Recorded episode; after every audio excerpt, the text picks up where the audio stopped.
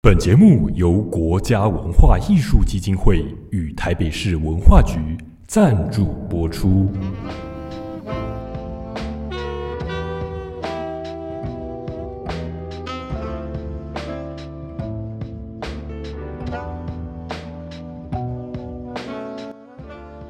Hello，大家好，我是防疫措施节目的主持人宇轩。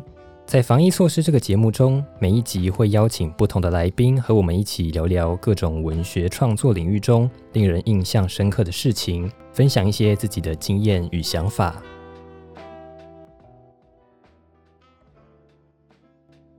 校园诗社常常是孕育一些一线诗人的摇篮。嗯，自己讲。那今天 就是希望自己是一线诗人。现在大家听过很有名的诗人，通常他们在大学的时候都在他们的校园诗社里面大放异彩。那今天我们就请到了台师大喷泉诗社第五十三届，也就是去年那一届的社长王炳富来跟我们分享。炳富跟我们介绍一下你自己吧。大家好，我是炳富。大家干嘛？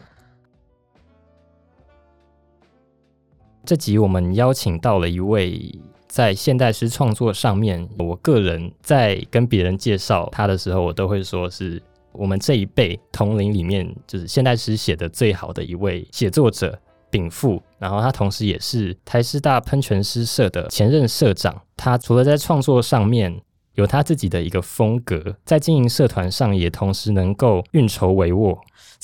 禀赋，你要先跟大家打招呼一下，还是介绍一下你自己吗？哦，喂，大家好，我是禀赋。哦，没有刚刚林宇轩讲的那么夸张，我就是呃写一些诗，然后并不是一个太我自己没有觉得我写的太好了。然后我现在是台师大国文系四年级的学生，那我是从高中开始写诗，然后在我进大学之前呢，就已经认识宇轩了。就是宇轩那时候就来找我说：“哎，你是不是要来喷泉诗社的活动？”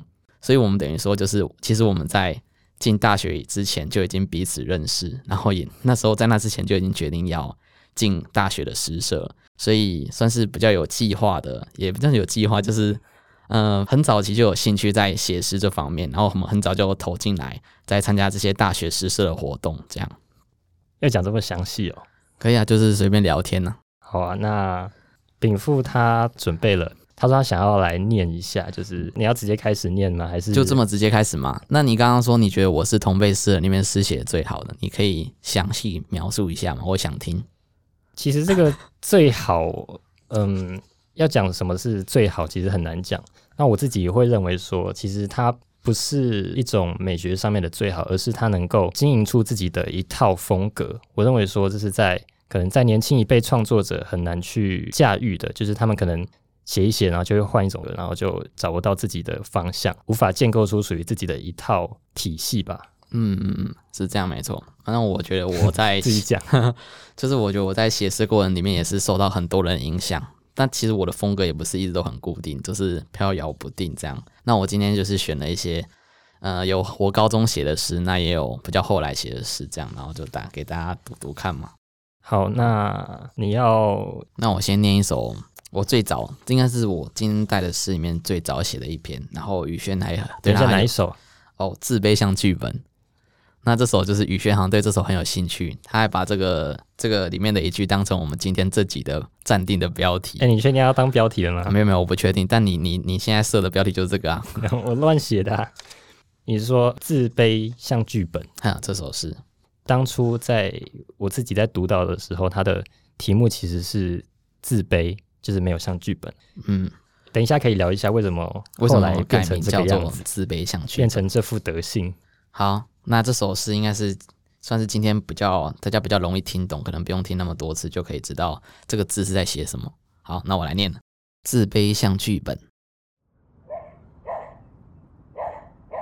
养一条狗，很丑的狗，住在有海的地方，没人的有海的地方。终于只能有自己的心情，负着淤青的眼神，松开原有的航线，思念跟着海鸥、海风兜一圈，又回到自己的港口。镜中的少年就更薄一些。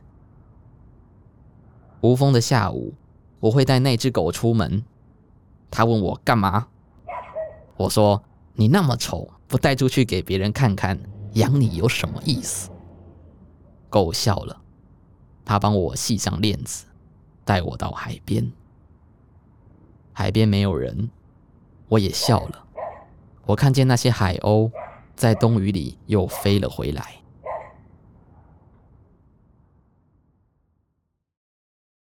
读完了，你要讲一下了，啊就是那这首诗我觉得是写一个，在一个青春期的阶段，我们会感觉自己的存在很别扭，就是每天出去路上，不是像一个以第一人称在生活的感觉，而是你时时的被注视，你用一个第三人称的方式来看着自己。那为什么要养一条狗呢？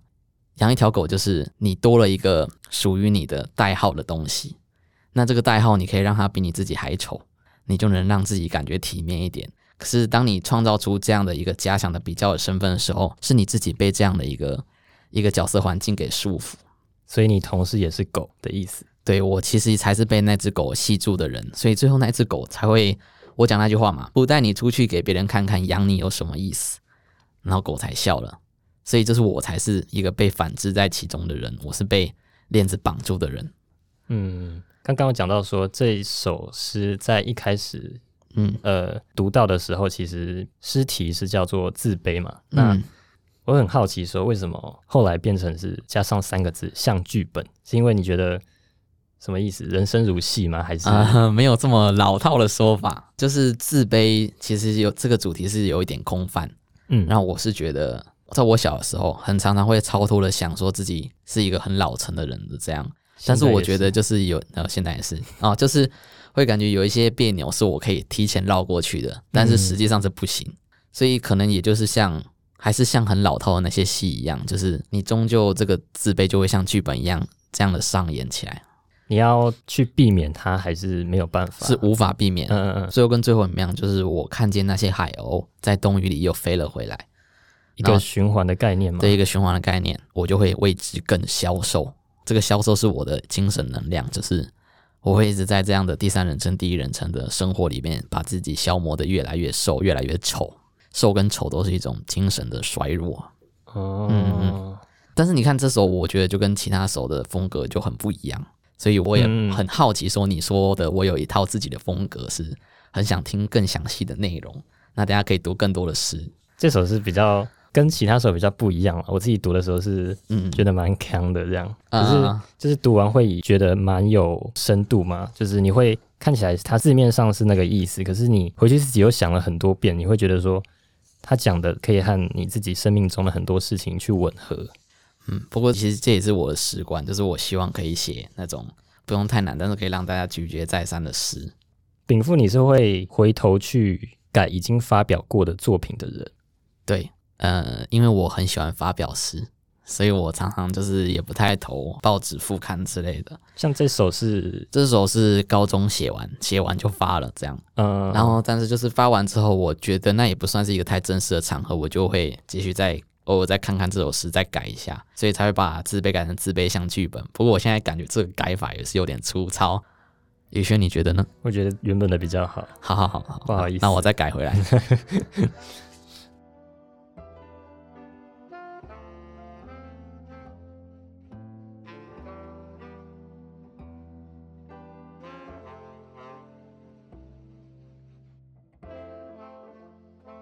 这集原本是想说禀赋有一个前诗社社长的身份，那他自己也是不断的在参与各种诗的社群啊，像是师大的喷泉诗社和北大的冬眠诗社，他在两个社团都有担任干部。在校园以外的一些网络的文学社群，你也有一些参与嘛？嗯，是，所以这集原本要讲的就是关于文学的社群啊，还有校园里面的一些关系之类的，然后莫名其妙就变成了读禀赋的诗。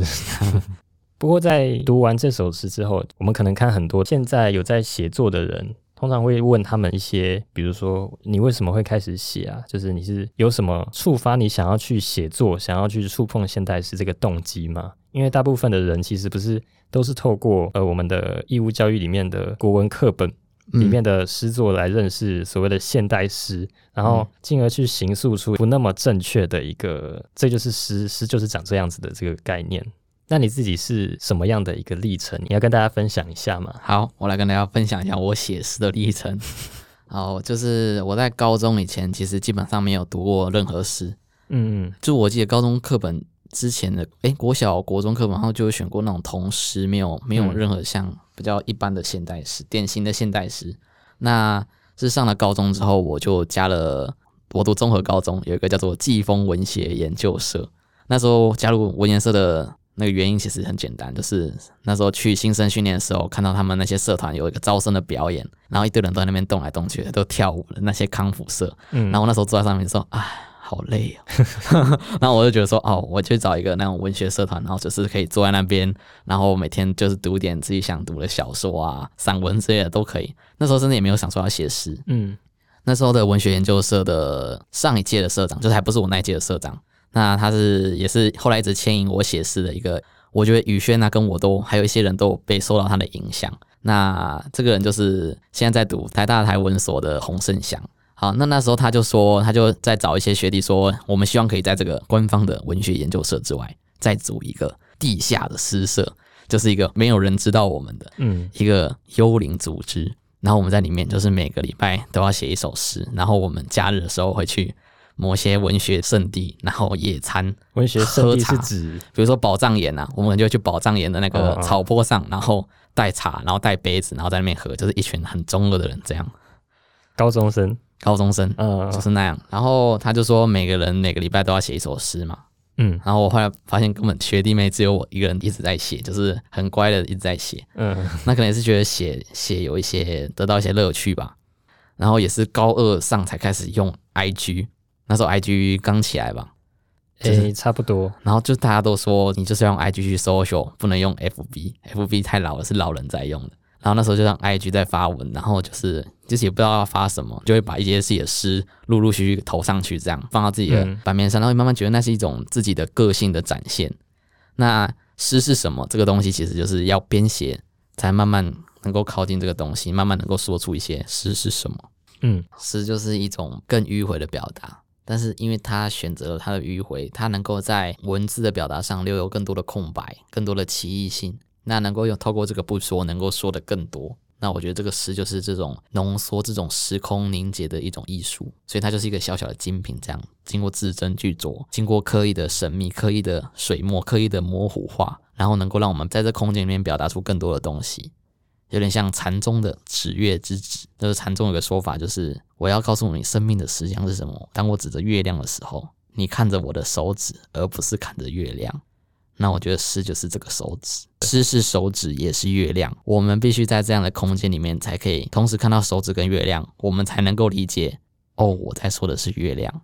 这种我们没有办法定义，很多东西我们是很难透过文既有的文字这些套语去陈述我们想要感觉的。像我刚刚读的诗，透过这样的作品，可以让我们表达更多我们想要表达但是很难表达的东西。你刚刚有讲到说，比如说你从一开始在写诗，然后在这个过程中慢慢发现找到一些趣味，那个趣味指的是，这个趣味就是觉得，哎呀，写的真好，就 是也呃，就是很很也很难很难很难解释哎。那这就得牵涉到什么是诗吧，就是我觉得写诗的快乐就在于你写诗，然后你有发现自己的进步。那什么是写诗上的进步？我觉得一首诗写的好不好没什么差，重点是你对诗的想法是什么，诗观的进步才是写诗的进步。那我一直以来都抱持这个信念。哇，好中二，那个谁啊，是季贤还是谁？我记得他有讲过一句话，说什么“爱诗的并非是诗人，只有使诗发展的才是诗人”。嗯，希望我没有记错，啊是季贤，诶，我也不知道，记错就有点丢脸了。你上网查，你上网查，然后我们再录一次。好，就听起来就很专业。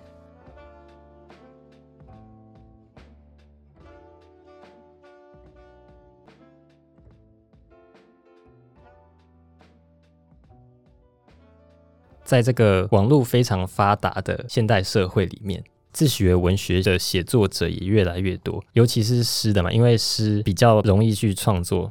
哦嗯，不是这样讲，就是它的形式就是相较于散文和小说，它你不需要那么的有一个完整的。段落什么的，嗯，好像也不能这么说。对我，我们不要乱讲话好了。反正就是在创作上面，你可以比较容易去呃门槛没有那么的高，但是你要写好，就是相对来说也是也是有一个无形的门槛呢。废话一箩筐。怎么怎么讲到这边的？好，社群媒体的时代嘛，写诗很容易，那大家都会一直想写诗好像很容易，大家就会一直想写诗。谈到社群媒体，禀赋，你刚刚有讲到说你会把你的诗丢到 IG 上，对对都丢到上面嘛？那嗯，就是你说脸书都是老人在用的，可是可是我在认脸书也发诗哦。不是不是认识禀赋的人，你会感觉到他有一种气质，就是很老成，然后动作很动作很慢，然后来这边录音还迟到十五分钟。呃，套用他自己讲的，有点像一只大象。就是禀赋他之前在我们的读书会上面有讲到说，他觉得大象很干，他觉得大象的皮肤就是干干的。没有，那时候候老师问说想要大象，你们会想要什么？然后我就说很干，然后这跟我哪有什么关系啊？就是感觉你有一种气质是很缓慢，不是我们这一辈的写作者或者是说年轻人会应该要具备的这种。冲劲没有那种年轻人的冲劲。可能呈现出来的和你的本质，我我不知道。可是我看见的是这个样子，就是我觉得是在写作者里面蛮特别的一个人。嗯，好，那我们就，那你想问什么问题啊？你这样接起来好不顺。那我也不知道怎么接。你是要想说社群？好了，我讲一下，就是我写诗丢 IG，然后因为我有一段时间也是蛮沉迷 IG，我觉得这个时代大家就会一直闲下来手机就会打开看脸书、看 IG，然后看别人的生活。然后我觉得我现在也慢慢有点对这点开始反省，因为我觉得好像没有像以前那样那么爱读书啊，读一些有趣的故事。然后我也很担心这会不会对我写作产生影响，所以我现在就是几乎把 IG 给戒掉了，就是我只有在我发誓的时候，我才会把 IG 打开。别人发什么，我基本上都不太看。相较于脸书嘛，你可以单纯发文字，可是 IG 它是一定要搭配一张图嘛。对啊，然后我就拍我阿公啊，拍我阿公的孙子，就另外一个孙子，我的表弟之类的。刚开始在发的时候就是发这些图片，没有图片就发阿公的照片，因为我也很喜欢我阿公。哎，就是发文一定要配一张图片，其实我觉得没什么影响吧。嗯嗯嗯，但是我觉得在会想要拍什么照片给大家看的时候，就会开始慢慢发现，哎，原来我对摄影也挺有才华。自己讲，又来。之前禀赋在《创世纪》时刊有一个专栏叫做“在野良师”，在野就是在野党的在野。和另外一位诗人段荣有过一些诗观上面的交流。那其中有一个问题就是说，你自己怎么看待你的诗？你认为诗是什么？那禀赋在那时候的回答是认为说，诗是有点像是他的阿公一样。嗯，那因为在他自己的现实生活中啊，他将他的阿公视为一个影响他很深，或者是说他视为很重要的一个角色，是吗？是那他在里面的回答写说：“你要自己念吗哦，我念一下，好尴尬。诗就像是一位睿智且理解我的老人，我希望早上可以被他叫起来，被他骂，搞死你那拢鬼点嘛，搁来困。然后我起床，吃他煮好的粥，他煎的蛋，加一点点酱油。好，那我要来解释一下为什么这样？”说。好，你讲。我觉得我在写诗的时候，没有没有，不只是写诗的时候，我觉得我其实我是一个很迷信的人，迷信是指就是我我很相信生活中会有种种暗示，浓厚的暗示是我自己的诗。就是当我有一阵子哦说我的心情很复杂，嗯很复杂的时候，我会没有办法把它很清楚的表达出来，不只是清楚的表达出，我没有办法清楚地知道我自己在想什么。嗯那当我完成了一首诗的时候，我可以透过了解这首诗，来了解一些冥冥之中他可能想要指点我的地方，或者是他告诉我我现在我的感觉是怎么样。那讲到这里，是不是我们要读一首诗？好悬哦。好，那你要选哪一首？那我们来读一首山城难过的诗啊。难过的事。山城，昨夜悄悄崩溃，那座无数前日共筑的小城，肯定望见他们离开的神情。当疲倦与遗忘同时发生，站不稳的循环，我怎能不看见你，在远处的山脚，欠我一场万能的雨。水墨他们现身以前，那比相遇更早的叙事。在本职之前就拥有名字，像是谁说爱，谁说恨，都只是等待夭折。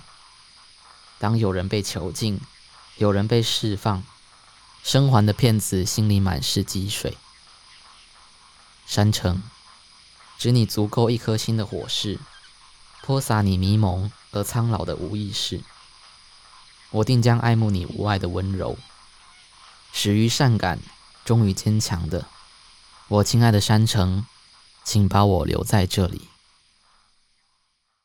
禀赋刚刚有提到说，他认为诗是一种生活的暗示，透过诗，他能够重新去看自己，甚至是更了解自己。其实没办法知道自己真正的那一面，那同时也能够透过这些文字去理解更多生活的真相吗？你要啊自己补充一下吗？好，好，那这首就是在讲一个感情的诗嘛。诗人最喜欢写情诗了，因为我们总是感情用事。嗯，这是偏见。嗯，好，但我写蛮多这种诗的。这首就是跟感情有关的诗。那我觉得这首诗的主轴其实就在啊，其实三段都蛮重要的。水墨他们现身以前，那比相遇更早的叙事，在本质之前就拥有名字。水墨是指说让它更模糊一点吧，就有点像水墨画那样。水墨那个在他们现身以前就就一片空白。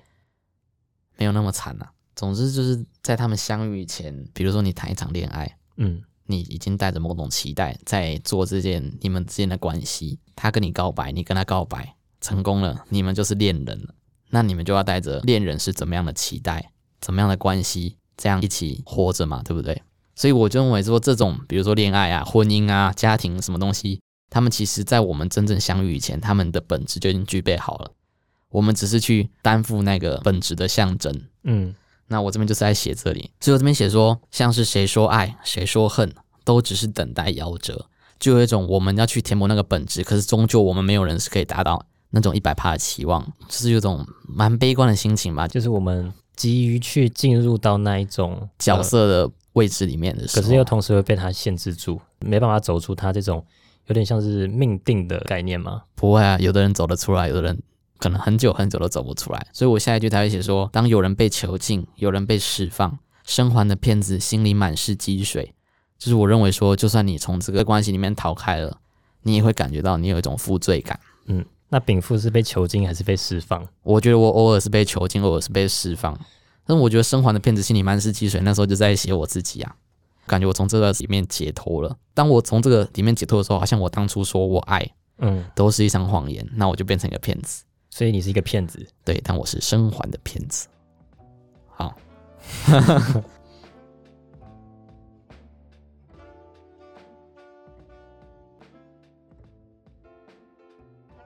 好，我们回归主题，就是这集原本是要谈你担任喷泉诗社的社长和整个社团的经营，怎么去让整个活动啊，在校园里面可以顺利的开展，然后让这些爱好文学的人能够齐聚一堂，去共同的在这一块领域中去创作，去有更多的互动和交流嘛。好，那讲一下诗社这种活动，这种组织的活动。嗯嗯，我觉得诗社其实它有它的实质意义嘛，就是你会在这边，然后遇到跟你一样也是在写诗的人，然后你喜欢什么诗，他们喜欢什么诗，你讨厌什么诗，他们讨厌什么诗，这些都是会彼此影响彼此的价值观的。那嗯我觉得，但是实际上来说，诗社终究只是个名目啊，名字的名，眼睛的那个目，嗯它终究只是个名目而已。真正我们要面对的就是还是自己的诗啊。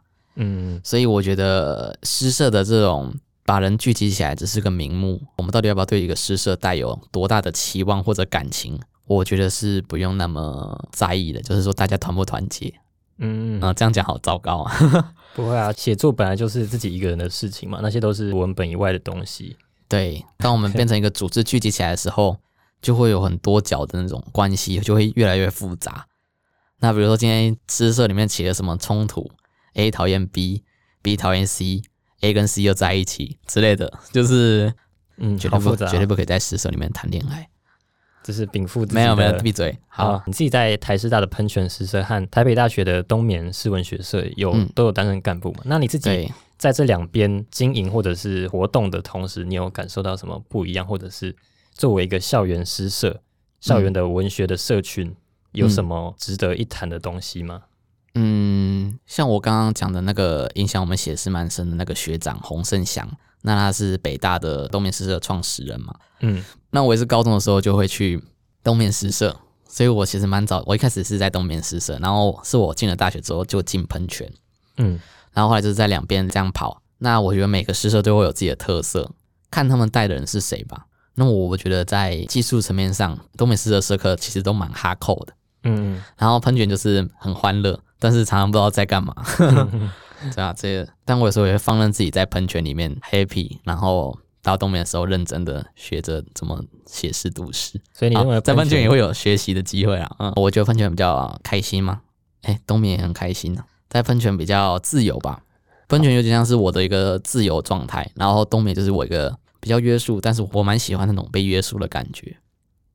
嗯嗯，就是在网宣的部分，大家其实可以上网搜寻冬眠诗社跟喷泉诗社。其实我们两个的诗社那种风格的差异，从网宣上面就看得出来。冬眠诗社就是那种很冷冷冷的、蛮简洁的东西，然后喷泉就是常常会发一些很呛啊、不知道在干嘛的简介这样。那你觉得我是比较像哪边的人？这个我很难讲，因为写作者通常并不是一个状态去维持他，嗯就是一直去维持这样下去，他一定会有他自己在面对生活中不同的情境会产生出来的不同的个体的状态啊。嗯那我不知道，以我自己为例的话，可能有时候就会，比如说很想要去很积极的跟别人去交流，想要讲很多话，发表很多意见，那有时候就会突然就什么话都不想讲，就想要一个人独处。嗯，我不知道觉得你好像禀赋好像我觉得你比较长时间想要独处。不一定啦。好好了，我这边补充一下，就是我是喷泉诗社上一届的社长，然后林宇轩是我那一届的副社长，所以他其实就跟我距离蛮近的，这样，哦，可以吧？好，嗯讲这个要干嘛？讲这个你才观众才知道我们的关系啊，我们的距离啊，知道我们的关系，真的好奇怪不然。你讲那些吐槽的话，你你如果离我很远，他突然就想说啊，你怎么知道？好，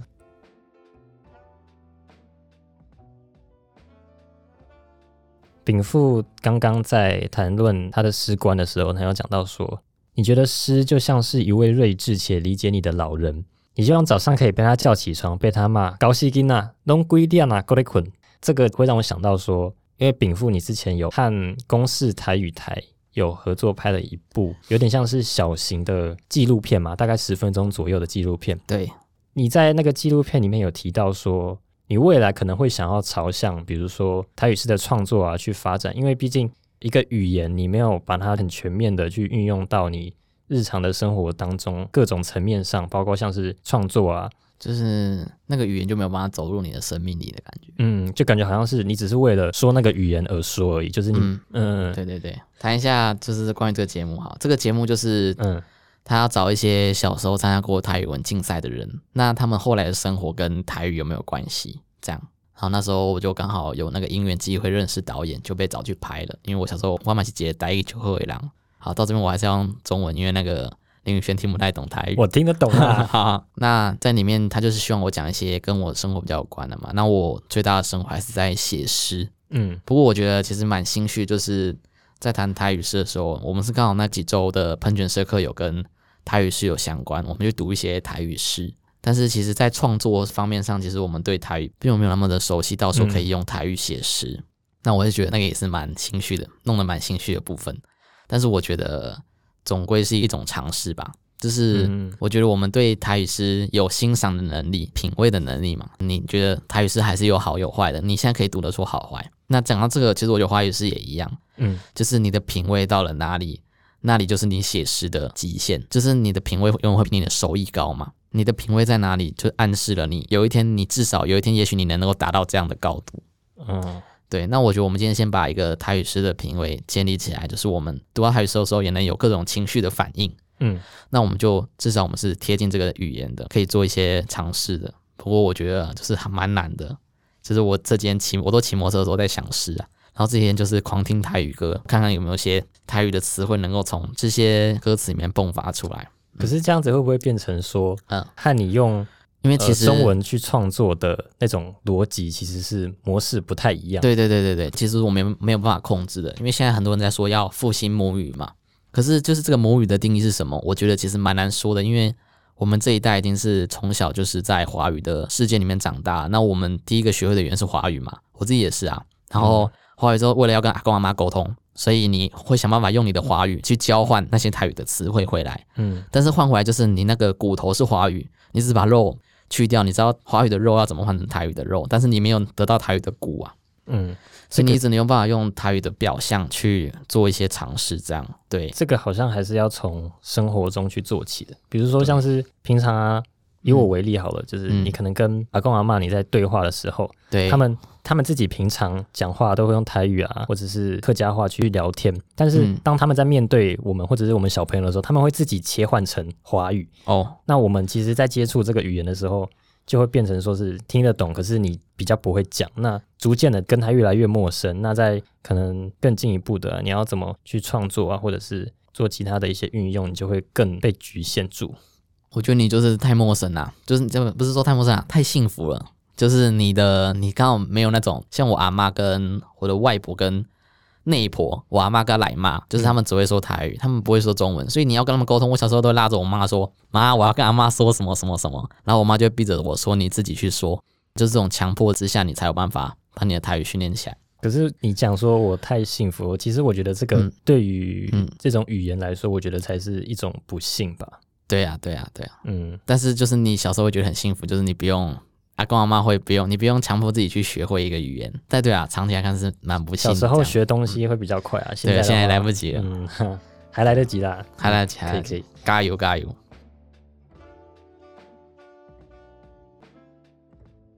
你要谈你的未来的生涯发展嘛？呃，未来的生涯发展，我会想要先读台文所，因为我现在是读国文系嘛。好像这几年很多读国文系的、读中文系的人，会想要去改变自己学习的方向啊，从中文或国文系变成台文所。那这个该怎么说？当我们在开始选择读大学的系所的时候，你是一开始就决定说你要读国文系、中文系嘛？嗯、没错。不会考虑到说台文系这样？其实那时候想要读中文系，就是觉得我想要做创作嘛，嗯我想要读更多很厉害的作品。嗯我是就是抱持着这种心态，一排志愿去全部给他填中文系。嗯嗯那时候就是年少无知，没有没有被骗进去，就是年少无知，就是没有知道说里面长的是什么样子。嗯这样，那进了中文系之后，主要的部分就是你会发现你有太多超大一部分的时间都是在读古典的东西，，对，就是读前前前前前前前代的东西，这样。嗯读那些现代的文学理论的东西，其实不是那么多。比重上啊，接触台文系之后，就会觉得这是一个很新的系所啊，所以现在也都会常常国文系的课一半，台文系的课也一半，那就跑去听台文系的一些文学概论。当然，国文系也有文学概论了，对嗯就会去听台文系的一些文学概论，然后一些台湾文学导读的这方面，会更想了解自己所在的这块地方的历史跟他们的文学作品、他们的故事这样子。研究我们脚下的这片土地，会比说研究中国那么广大，不管是时间或空间上面的嗯广大的、那些文学的东西，会更贴近我们的生活吗？呃，更贴近。其实我觉得我们是算蛮不幸的嘛，就是我们经过这些政策。那我觉得就是，其实你说读中文是我们不去读中国的那些现代诗人，其实也是蛮奇怪的。其实我觉得中国的现代诗，他们整体的发展是比台湾的还要好，就是在中文的使用上，我觉得这个可能也跟我们的历史因素有关系。当初国民党来嘛，然后台湾人那时候大部分的人都讲台语，电视台播的都是台语，收音机播的百分之八九十都是台语。引述一些老师老前辈的说法，反正当时的背景是这样子。嗯然后台湾人使用的语言是台语，这是这个语言是在台湾人这边已经算生根蛮久的。现在你还是会听到一些很好听的台语，就是他们的灵魂跟他们语言之间是没有距离的，他可以用台语表达出自己完整想要表达的，用各种俚语啊、各种触别为，然后把他们的思想建立起来。嗯那当初有这个国语政策之后，宋楚瑜当新闻局长那一段时间，国语政策把百分之八九十的台语节目、台语的收音机在特定的时段里面全部都不能播台语的节目，只能播国语，所谓的国语嘛。那这个时间就是等于他把台语的根要切掉，然后让中文能够生根。但是事实上，就是这个中文的根其实并不是太深。我觉得我们到现在还是在发展的阶段，我们的中文不是很成熟。你觉得呢的成？熟是指相对于，相对于中国那边的人说的普通话，可是这样会不会嗯是它已经制成一个体系的、不一样的？可能用我们不是如果是就单单用时间这样来说的话，我们的我觉得我们中文的根是不够深的。现在的华文仍然在发展期，然后台语是快进入灭绝阶段，就等于说在这个语言变换的过程里面，我们的语言原本是台语，然后一直发展起来，已经在地很久很久很久了，一代一代这样传下来的台语，国民党过来，然后把这个台语硬接成国语之后，中间有一个世代的损伤，在你阿公阿妈那代发生，然后你的爸妈学习了国语，然后鄙视台语，这个损伤，我觉得是两败俱伤了。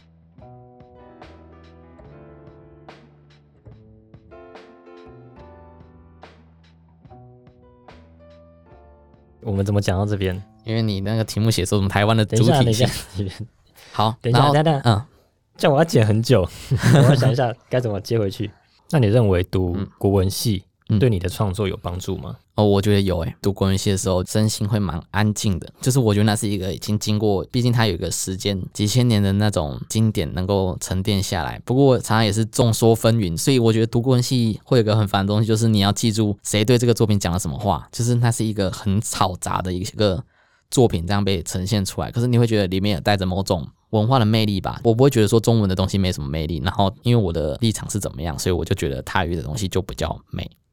我仍然相信中文是很美的，不管我要把它当成怎么样的国家文学来读，还是他国文学来读，嗯我觉得美的东西就是美。那我相信这也是我作为一个想要成为一个诗人的一个使命，我然是以追求美为我的所有目的。就比如说，但是我可以想跟大家说，就是台语诗里面也有很美的东西，只是以我现在的能力，我可能创作还没有办法做出来。嗯，就是还是可以在很多其他所谓台语诗的嗯写作上，现代诗的写作上面已经很成熟的写作者，上面可以看到说，呃，原来不同于华语的这样的一个创作模式，也可以呈现出、建构出这么样的一个美学。对，就是希望大家可以多多尝试。那台语里面有一些词就很美嘛，比如说人死掉就会叫贵心，贵心就是过身嘛。嗯它的意思就是你从一个身体到另外一个身体，这个叫做过身嗯，贵心。可是我就是觉得我常常这样的理解台语的美的时候，我仍然是用我华语的逻辑，嗯，但我这个我也不知道怎么去突破。这个也是一个可以讨论的地方。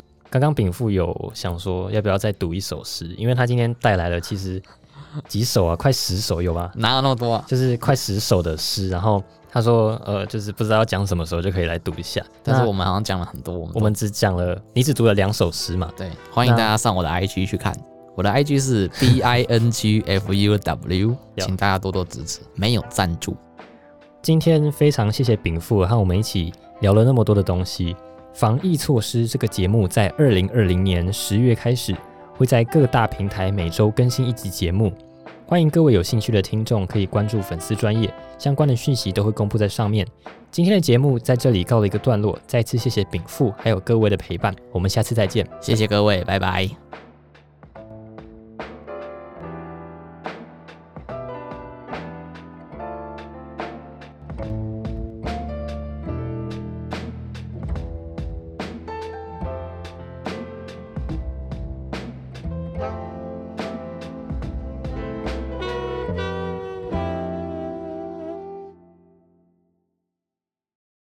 五分钟，看你要唱歌还是干嘛？好好好，我要唱歌，我要唱歌。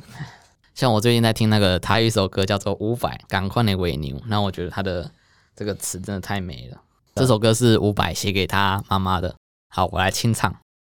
毋知你伫遐远的所在好无？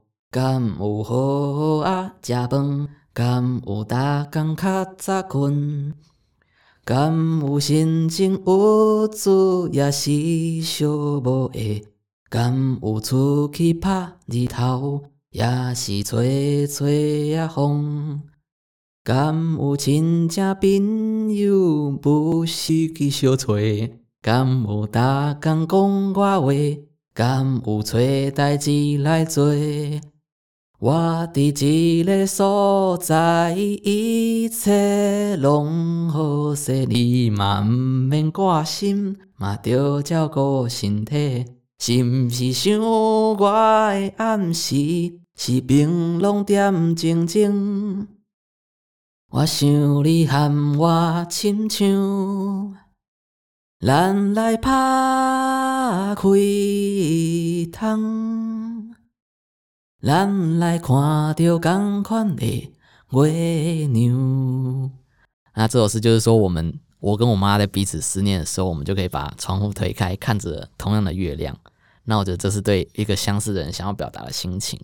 那我觉得这首歌最让我感动的地方，就是他整首歌一直都在讲对方你要好好照怎么样照顾自己的身体，但是提到自己的时候，他就有一句“我伫这个所在一切拢好势”，我在这个地方一切都好。当我想到这个地方的时候，我那时候听这首歌就听到哭了，太感人了好，我到时候再把这段剪给你啊！你不能放吗？啊！你要放哦。对啊，放进去啊，放一点啊。放真的、啊，可以啊，可以啊。想办法这段要怎么接进去吧。你就直接五十分直接直接直接我知道，我知道我，你你念那个自卑像就养一条狗，很丑的狗，然后来开始唱歌。不要太奇怪了。好好，那我们就这样。